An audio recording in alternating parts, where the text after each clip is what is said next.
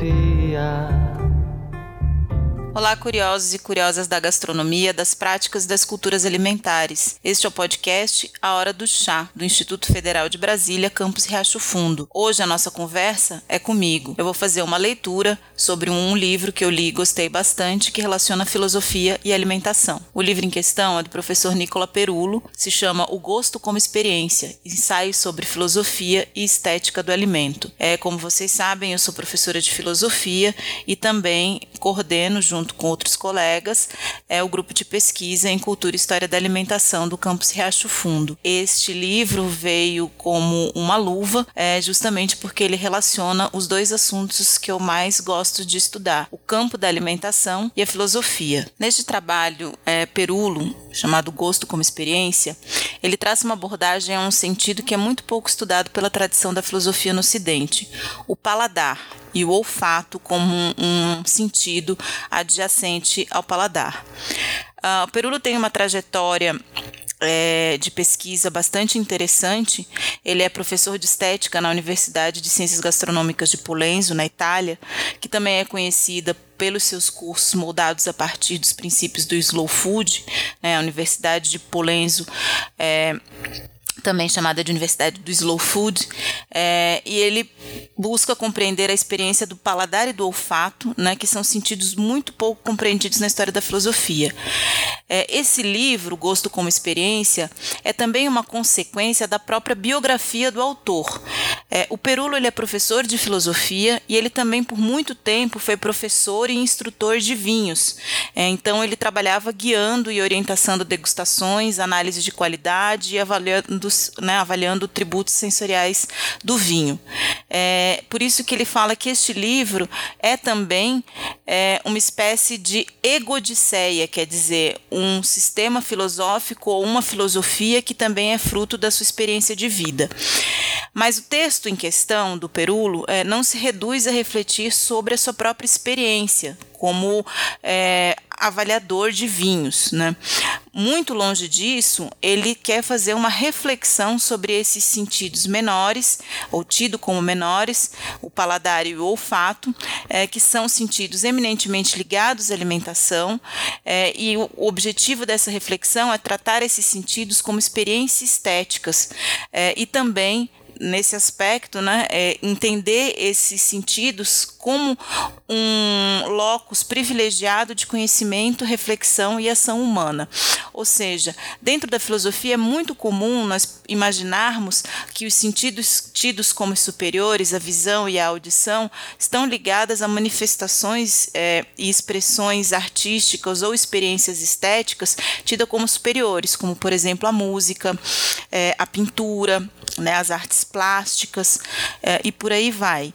É, normalmente, dentro da estética e da filosofia da arte, é, esse campo musical ou das artes plásticas, ele é tido como um campo privilegiado, enquanto que é, as manifestações é, que se baseiam em sentidos é, supostamente tidos como inferiores, eles sequer são é, objetos de reflexão filosófica, ou seja, a experiência do paladar e a experiência do olfato, elas passaram ao largo da tradição da história da filosofia. Portanto, a abordagem de Perulo vai além daquelas outras tratadas por áreas das ciências humanas sobre alimentação, que aponta os caráteres fundamentais da cultura como cultura e seus significados históricos e sociais. Perulo busca compreender a comida e o comer a partir da reflexão filosófica sobre o conhecimento. Para ele, comer é uma parte fundamental da vida, mas menos por seu caráter fisiológico, mas especialmente porque comer é uma experiência estética capaz de nos fazer refletir, de ter juízos sobre o mundo e sobre nós mesmos.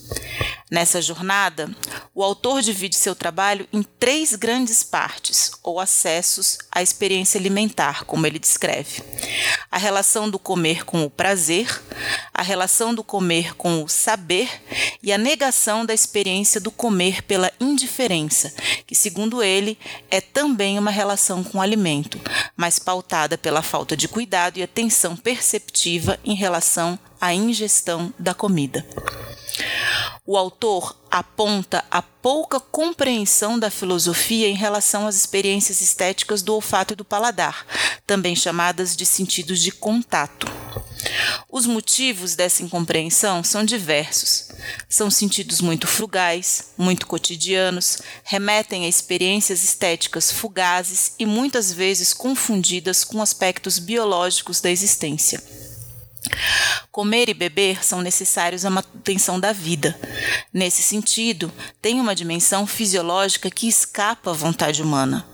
O olfato e o paladar são, como aponta Perulo na introdução do livro, filhos de um sentido considerado inferior, esses sentidos de contato. Boa parte dessa negligência a esses sentidos menores é herdada sobretudo de Platão, para quem as experiências dos sentidos de contato são menos importantes que a visão e a audição, considerando que Platão ainda é um autor que condena qualquer experiência ou qualquer conhecimento a partir da experiência dos sentidos. O verdadeiro conhecimento é um conhecimento racional, não da experiência é, empírica. Platão compara a culinária à retórica, uma arte meramente empírica cuja a finalidade é seduzir, enganar e satisfazer uma necessidade primária. A culinária proporciona prazeres físicos e pouco dignos para o sábio, segundo Platão.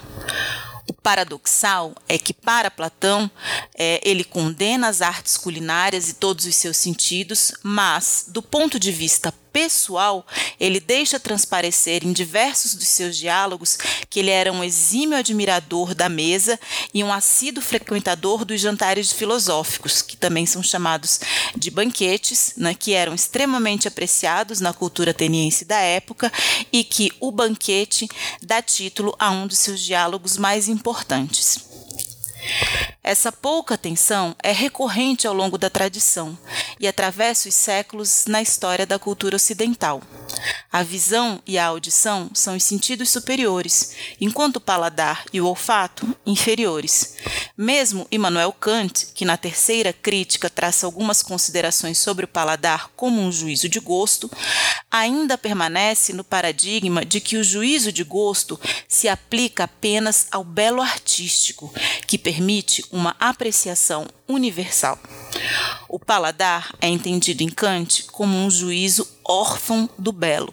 Ele é individual, ele é relativo à percepção subjetiva e, portanto, não pode ser considerado capaz de participar de uma estética universal.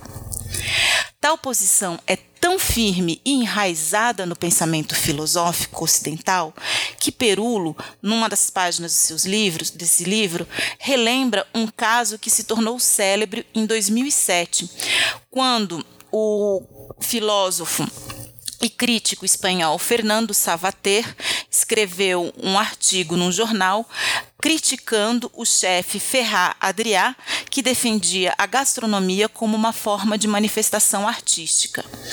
Para Savater, a verdadeira arte, eu abro parênteses, não é aquela que se sustenta pelos sentidos, mas é aquela que desperta sentimento e nos leva a descobertas de significados inéditos. A qualquer um que tenha tido a oportunidade de apreciar uma refeição de Adrià ou de contemplar os seus pratos meticulosamente apresentados, percebe a conexão evidente do chefe espanhol com o universo das artes plásticas e a proposta de trazer uma reflexão estética a partir do jogo de sabores, aromas e texturas desenvolvidos pela gastronomia molecular, do qual Ferrat foi um grande impulsionador. Para Perulo, é na noção de prazer que temos uma chave central para compreendermos os sentidos tidos como menores. Como nos aponta Freud, o prazer é o nosso primeiro acesso de percepção do mundo. Esse prazer passa, sobretudo, pelo prazer alimentar, que é um prazer sensual e de contato. O prazer para Perulo é necessário e universal e também envolve muito do engenho humano. Nosso autor se levanta na defesa de uma estética que tem no comer um lugar fundamental contra a tradição estética meramente contemplativa e com a filosofia idealista, que foi uma espécie de vencedora histórica da tradição filosófica no Ocidente. Uma, uma estética da comida passa pela restauração do prazer como uma função essencial humana. O prazer alimentar é um vetor que nos reconecta permanentemente às nossas primeiras funções vitais, sendo deste modo não um ato fortuito e meramente fisiológico, mas um elemento fundamental da experiência humana. Se comer fosse algo tão mecânico como pensa grande parte da tradição filosófica no Ocidente, nos contentaríamos com alimentos capazes apenas de satisfazer a fome e as nossas necessidades nutricionais. No entanto, a experiência humana é muito maior que isso em termos alimentares. Nós cozinhamos, temperamos, partilhamos, criamos códigos, significados para a alimentação e para o alimento. Temos práticas, culturas e sistemas alimentares difusos e altamente complexos. Perulo nos abre a possibilidade de pensarmos o prazer para além da sexualidade como aponta a psicanálise.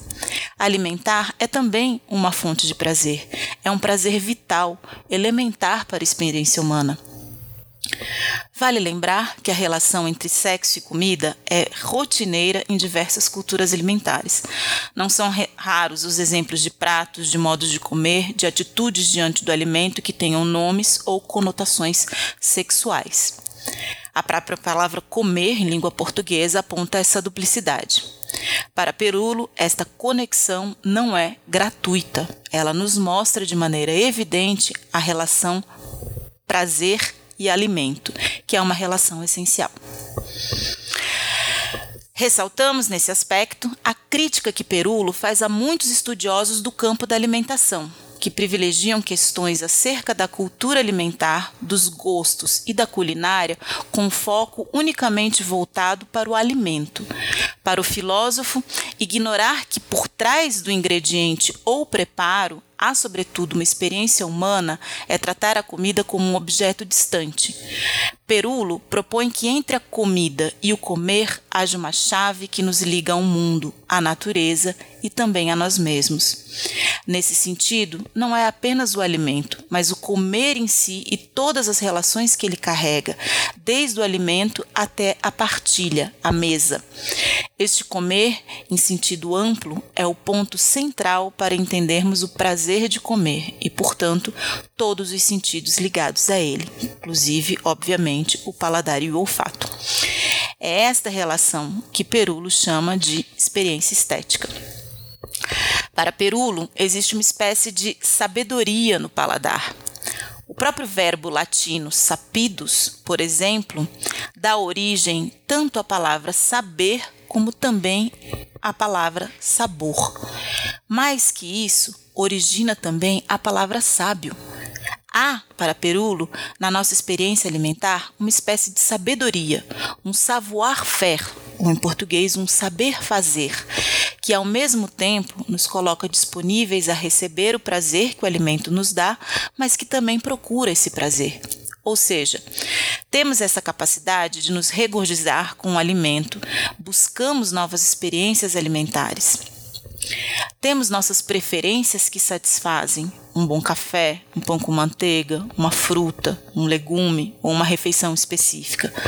Mas também buscamos novas experiências, um jantar especial, uma comida diferente, um novo tipo de preparo, um tempero. Este savoir-faire, né, esse saber fazer, é um saber que se orienta no mundo, é receber a experiência, mas também buscar essa experiência. Para ilustrar melhor essa questão, Perulo é, recorre à ideia de Erfahrung e Erlebnis, que são ideias, é, são palavras em alemão e foram é, bastante difundidas né, e bastante debatidas durante o período do romantismo alemão. Uh, a ideia de Erfahrung é, traz a ideia da experiência acumulada, aquela que buscamos né, nas coisas e que ganhamos conhecimento. É, e o Erlebnis é a ideia da experiência vivida. É uma experiência que ela é experienciada, né? nós participamos dessa experiência. Paladar é um sentido que abarca essas múltiplas dimensões, ou seja, para o autor, o paladar é uma experiência multissensorial e um tipo de conhecimento do mundo que imprime em nós os recursos necessários para nos orientarmos na vida. A expressão somos o que comemos ganha um novo sentido segundo essa interpretação não apenas um apanhado de funções orgânicas ou nutricionais que podem nos trazer saúde ou doença, mas também nossa experiência é intrinsecamente ligada às experiências no campo da alimentação. Os alimentos, as memórias, as sensações, as percepções, as escolhas, as relações, tudo isso na nossa vida também perpassa pelo universo da nossa interação com a comida. É nesse sentido que Perulo compreende a alimentação também como uma espécie de sabedoria. Para Perulo, a experiência alimentar e os sentidos relacionados a ela são centrais para o conhecimento.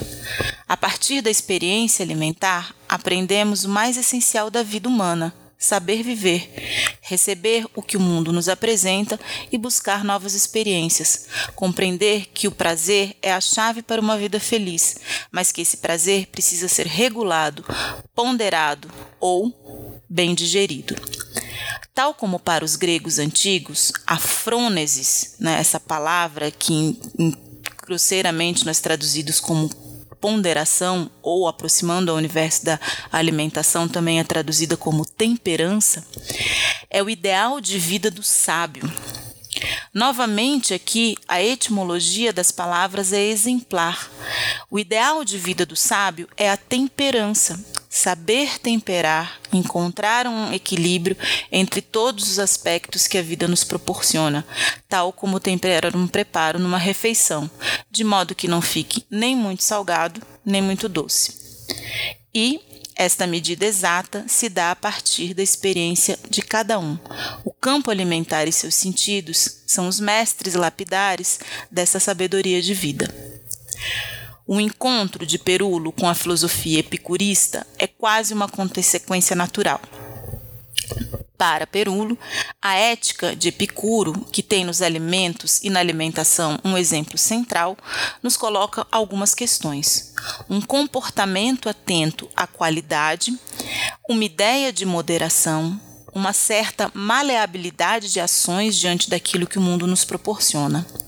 A sabedoria epicurista, erroneamente atribuída ao puro hedonismo, a busca desenfreada pelo prazer, o que é uma interpretação equivocada da filosofia de Epicuro, nos coloca que o sábio é aquele que, sem assumir atitudes rígidas, demonstra ser capaz de interpretar e compreender situações diferentes, se adaptando, encontrando prazer e, portanto, a felicidade nas experiências que a vida apresenta. Epicuro, embora defendesse uma dieta simples e sem luxos, não nega que um pouco de refinamento possa trazer felicidade. O problema para Epicuro é quando buscamos apenas o refinamento como padrão de felicidade e não nos contentamos com pouco. Tal perspectiva nos deixa escravo de nossos próprios desejos e, com isso, nós nos tornamos infelizes. Assim, com relação à alimentação, Epicuro se refere à alimentação como um dos prazeres do ventre, mas, como ele escreve na carta Meneceu, o prazer, abre aspas, não são os banquetes e os alimentos por si mesmos, fecha aspas. Os sabores simples nos dão o mesmo prazer que os refinados. Epicuro nos mostra que os alimentos e nossa relação com eles também são caminhos para a felicidade. A sabedoria alimentar tem muito pouco a ver com uma expertise especializada, mas sim é um instrumento no qual se implementa uma espécie de arte de viver, um savoir-faire, um saber fazer, a frônesis. Da filosofia de Epicuro, Perulo retoma dois aspectos. O primeiro, relacionado à frônesis, a essa, esse ideal de sabedoria que se molda às necessidades apresentadas pela vida, fazendo com que o sujeito sábio seja aquele que busca nem a falta nem o excesso. Mas que se adapta às eventualidades e sabe lidar tanto com as carências como também com os excessos, buscando uma justa medida entre eles, um meio termo. A frônesis e essa sabedoria de vida é um saber prático que se adapta às contingências que a vida apresenta. O segundo aspecto, não menos importante para Perulo, é a noção de hospitalidade que Epicuro traz. Para Epicuro, o estar à mesa, compartilhando, era muito mais importante para uma vida feliz que o comer em si. A partilha do alimento, a convivência, o comer junto tem um aspecto fundamental na noção de prazer de Epicuro. Epicuro escreve: Comer sem o amigo é o mesmo que viver como vivem os leões ou os lobos. Para Epicuro e para Perulo, o prazer de estar junto, dividindo um momento numa refeição, é também uma sabedoria alimentar. O convívio aguça nossa capacidade de saber ouvir o outro, de argumentar, de compreender o outro. Perulo chama esse aspecto de empatia gustativa, que se dá em experiência de alteridade. Assim, podemos afirmar que na experiência alimentar proposta por Perulo não se reduz apenas a uma experiência dos sentidos, ou seja, o objetivo de Perulo, que era resgatar os sentidos de contato como sentidos fundamentais para o conhecimento é um dos objetivos centrais desse livro. Mas mais do que isso, Perulo propõe que a experiência estética a partir da comida, ela é também uma experiência de vida. Ela nos ensina a transitar pelo mundo buscando a felicidade na justa medida entre as coisas, tal como Epicuro também nos ensinou. Mas, além disso, comer para Perulo é também um ato político é político não apenas porque ele questiona os nossos sistemas alimentares ou sistemas de produção e distribuição de alimentos que são injustos ou nocivos. É, o comer para Perulo não é um ato político no sentido que boa parte do ativismo alimentar utiliza essa expressão. O comer para Perulo é político porque comer nos proporciona convivência, o estar junto, o dividir de si com o outro. Ele treina a nossa ausculta do outro. Ele nos torna, sobretudo, hospitaleiros, sabendo conviver bem e plenamente em comunidade e em comunhão, é também uma face política da experiência alimentar. Comer por fim, para Perulo, é um exercício para uma boa vida em sociedade. É, Portanto, esse é um pequeno resumo uh, do que o Perulo trata nessa obra. É, e ao fim, eu gostaria de ler as últimas palavras do Perulo é, nesse livro, uh, onde ele traz uma espécie de recomendações àqueles que gostam de comer, aos gastrônomos, aos estudantes da gastronomia é, e aos estudiosos da alimentação. Ele diz o seguinte. Não tenham preferências e propensões absolutas. Coloquem emoção e paixão lado a lado. Cultivem com intensidade a paixão. Façam o mesmo com as lembranças e a memória, praticando mais a memória. A paixão dura mais, está em disposição vertical, recupera fogos de memória sepultada e traços da infância. É solidária justamente com o olhar não intencionado das crianças. A emoção é fugaz, está na horizontal, surfa, para usar uma linguagem atual. Acima de tudo, suscita lembranças, é própria dos adolescentes e dos adultos e exprime a convicção ilusória que é possível comprar tudo como no supermercado. Obviamente, não há nada de mal também nas emoções e nas lembranças, mas os alimentos requerem também profundidade, pausas, repetições, tempos longos, e justamente graças a isso desenvolvem intensidades ricas e relações densas. Portanto, gastrônomos, não exagerem quando estão di diante de alimentos e bebidas, diante de máquinas fotográficas e aparelhos audiovisuais. Vocês correm o risco de não perceber o que realmente está ali na frente, pronto para ser acolhido dentro de vocês. Deixem que a experiência seja absorvida pela atenção na memória, que selecionará o que é realmente importante. Não tenham preferências e propensões absolutas. O comportamento preferível é o que reconhece o melhor vinho ou o melhor prato como o último que vocês beberam ou comeram, ou ainda no próximo que está por vir. E isto não é contrastante com o elogio da paixão anteriormente citado. A paixão pelo alimento não é o fetichismo pelos seus objetos, pela refeição, pelas bebidas. A paixão pelo alimento é a paixão pela experiência alimentar como tal, pelo prazer da relação e do conflito da incorporação. Comer e beber são ações mais comuns e mais exemplares da nossa relação com o exterior, com aquilo que recebemos, assimilamos e compreendemos, mas que, todavia, permanece distintos de nós e que, como tal, deve ser respeitado.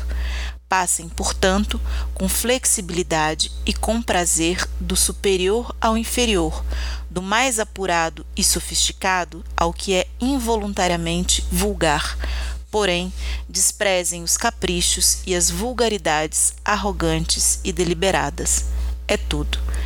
Com essas palavras, então, Perulo encerra a sua obra e eu encerro também a leitura que eu elaborei para vocês sobre esse texto que eu gosto muito, acho um texto brilhante de Nicola Perulo. Botei na balança, você não pesou. Botei na peneira, você não passou.